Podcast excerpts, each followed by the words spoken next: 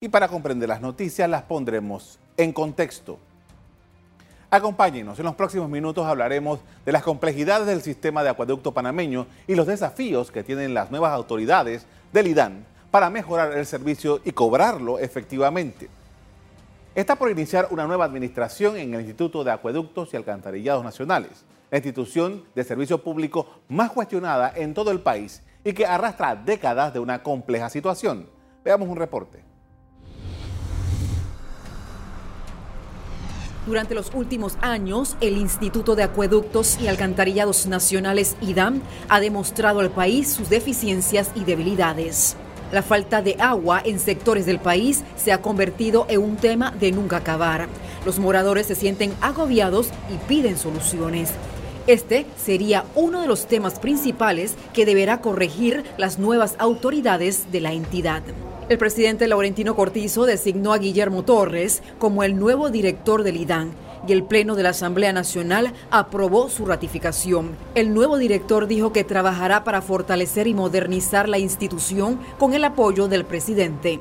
Con el apoyo del equipo técnico que estamos llevando, vamos a lograr entonces obtener una institución eficiente, capaz y a futuro una institución que sea rentable, independientemente que es una institución pública de servicio público. Además, su plan de trabajo busca poner fin al abastecimiento del vital líquido en comunidades a través del servicio de carros cisternas. Pero yo creo que la institución tiene que ir eliminando poco a poco eh, la forma de distribuir sus aguas. Esto, esto conlleva de que la institución tiene que mejorar su sistema de conducción, su sistema de distribución. Pero antes tenemos que también empezar a, corregir todos los defectos que tenga la planta de Chilibre. También tendrá como reto garantizar que la institución siga siendo pública, capacitar al recurso humano, recuperar credibilidad y hacer una buena gestión del agua. Después de la ratificación de su director, ¿cuál es el siguiente paso? Transformar o descentralizar la institución. Es parte de lo que se ha hablado por años, pero que no se concreta. Ahora, siguiendo en la misma línea, se calcula que los usuarios deben nada menos y nada más que 73 millones de dólares a la institución. Esa es la morosidad del IDAN, pero es solo uno de sus problemas. El nuevo director deberá también atender la necesidad de mejorar herramientas de trabajo de las cuadrillas del IDAN. Igualmente, los trabajadores vienen reclamando que se les equiparen los salarios.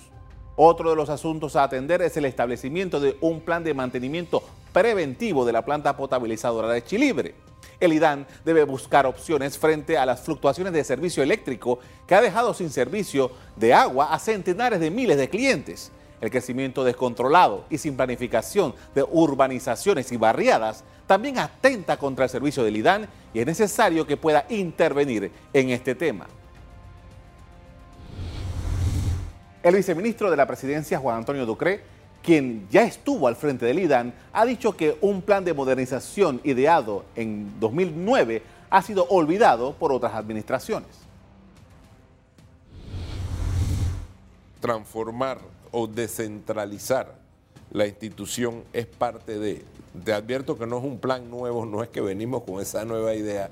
Fue un plan que se desarrolló durante, antes de, durante el 2009, 2008. Eh, se creó dentro del IDAN la unidad de transformación, eh, se creó la unidad para provincias centrales.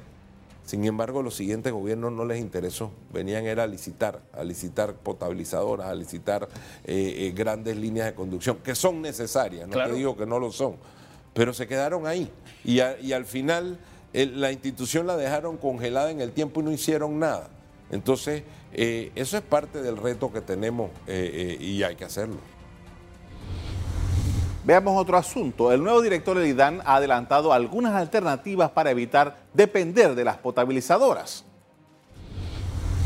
La idea de la utilización de pozos subterráneos para abastecer de agua fue una propuesta lanzada por Guillermo Torres Díaz. Según el funcionario, Panamá cuenta con la planta potabilizadora más grande de Centroamérica, la de Chilibre, pero la demanda de agua que consume el panameño, un aproximado de 482 galones diarios por persona, lo que implica que la misma se va quedando corta. Indicó que el sistema de agua subterránea no consume la cantidad de energía que necesita una potabilizadora. Para eso tendrían que hacer grandes almacenamientos de agua que ayuden a distribuir esa agua por gravedad. La idea de usar pozos fue respaldada por el gabinete. El vicepresidente José Gabriel Carrizo sustentó esta posibilidad basado en experiencias de otros países.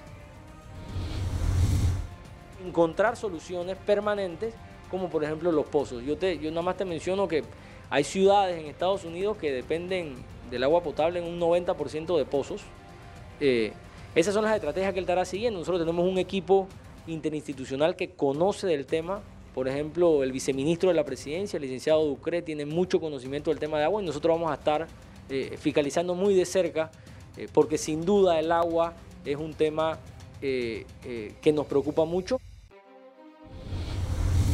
La posibilidad de perforar pozos se coordinó para 2015 como parte de las estrategias para enfrentar la sequía de los ríos en la temporada seca, principalmente en sectores de Veraguas, Los Santos, Coclé, Bocas del Toro y Darién.